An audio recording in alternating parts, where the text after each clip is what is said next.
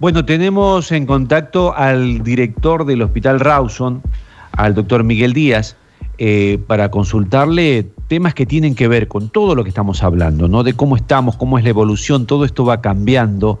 Eh, fundamentalmente nos preocupa el tema de las camas, así que estamos ahí ya en contacto con el doctor. Doctor, ¿cómo le va? Buen día. Buen día, doctor. Buenos días, ¿cómo están ustedes? Bueno, eh, el primer, la primera pregunta obligatoria, ¿cómo está Córdoba con respecto a la ocupación de camas? Bueno, fundamentalmente yo puedo hablar por el hospital, en este momento estamos con casi 100% de ocupación, eh, la dinámica hace que pacientes se vayan de alta y eso permite la internación de nuevas personas, pero con una presión muy, muy importante en los últimos días. Y entiendo también que el resto de los centros asistenciales, tanto públicos como privados, tienen una ocupación importante también. ¿Cómo es la espera, doctor? ¿En dónde se hace esa espera? Digo, aquellos que están queriendo ser internados hoy, por ejemplo, no tienen un lugar, están esperando ustedes que salga uno. ¿Cómo es ese momento, digamos? Eh, ¿Estamos hablando de colapso, de límite? ¿Cuál es la palabra? estamos hablando de colapso eh, ni, de desborde, al menos acá en el hospital. Digamos, nosotros tenemos eh, digamos, hay toda una, una serie de consultorios habilitados para la atención de pacientes y los pacientes esperan en esos consultorios, eh, dependiendo de la gravedad, por supuesto. Hasta ahora no hemos tenido ninguna situación eh, de colapso ni de desborde. Es eh, una cuestión muy dinámica, no es que tengamos pacientes amontonados esperando una cama, sino que eh, al darse las altas, bueno, durante todo el día van llegando personas, van consultando personas, que las personas que se quieren internación se les interna, ¿no? ¿El San Roque actúa como esa suerte de colchón que tienen o también eh, el hospital modular está completo, doctor? No, no, el hospital modular eh, tiene el 50% de, de, habilitación en este momento, el resto no está habilitado y por supuesto lo estamos habilitando en estos, días, en estas horas, eso también depende de la, de la capacidad que, tengamos, la capacidad del Hospital San Roque, que es el otro hospital que está haciendo frente a esta, a esta contingencia, de manera que eh, al menos eh, prevemos la, apertura de esas camas también, que tiene eh, unidades críticas y tiene camas comunes también. Claro, en cantidad de pacientes, doctor, estamos diciendo que hoy Córdoba está en lo más alto de la ocupación de camas, ¿no? Eh, desde que empezó la pandemia. Sí, sí, sí. Eh, digamos, producto del aumento del número de, infectados, de casos, eso es una proporción, la persona que se interna es una proporción constante, más o menos constante, del número de infectados. El año pasado, con con mil, eh, perdón, 2.200, 2.300 en el pico, tuvimos una ocupación importante y es de pensar que en este momento con, con eh, el doble de pacientes infectados tengamos mayor presión. ¿Cuál es el promedio, perdón, la última? No, sí, justamente eso le iba a preguntar, Luchi, la, edad. Sí.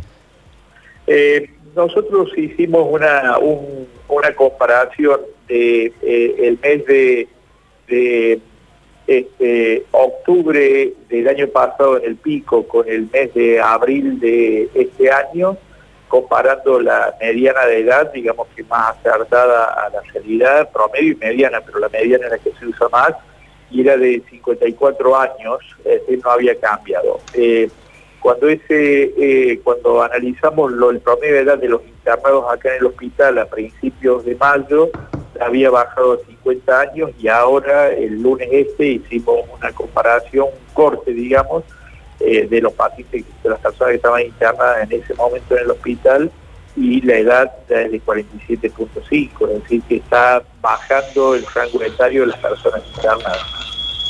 Doctor, ¿cómo impacta esto en los trabajadores del hospital? Digo, ya han logrado recibir la vacuna la mayoría. ¿Usted sigue teniendo por ahí algunos trabajadores que, que se infecten o, por suerte ya tiene mucho más disponible del plantel?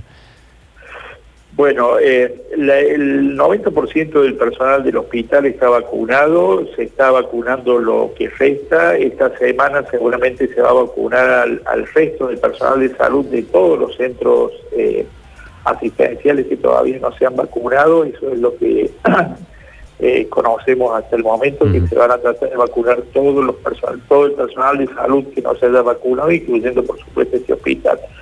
Eh, eh, ha disminuido muchísimo la transmisión entre el personal de salud, no obstante se siguen produciendo contagios, pero lo importante es que no tenemos personal de salud con enfermedad grave, es decir, el, el impacto de la vacunación no solamente la disminución de, los casos entre el personal de salud, sino que eh, la mayoría, todos los que hemos visto, por lo menos ahora en el hospital, hacen enfermedades Más allá de que algunos, en algunos otros centros asistenciales, eh, se ha comunicado el desenlace fatal de algunas personas del equipo de salud vacunado.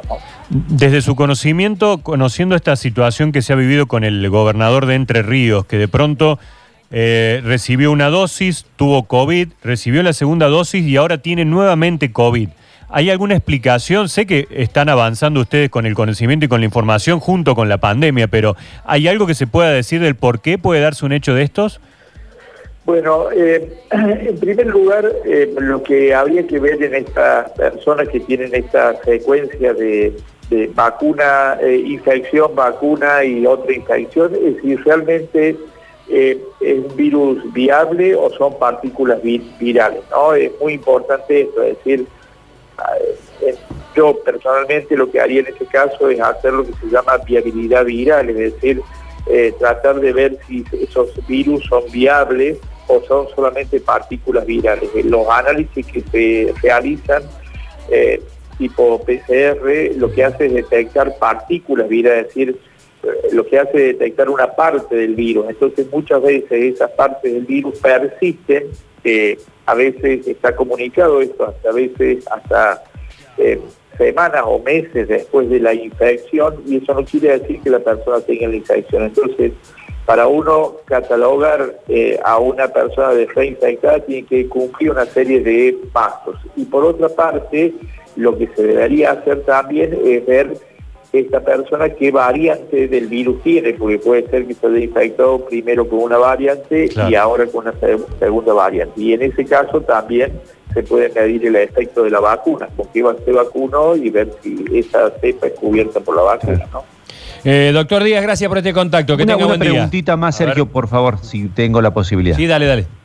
Doctor Díaz, ¿qué tiene que, ahora que comenzó con esta suerte de, vacunación masiva se incrementa, aquellas personas que tienen dudas de tener la infección y que no tienen síntomas, ¿tienen que ir a vacunarse?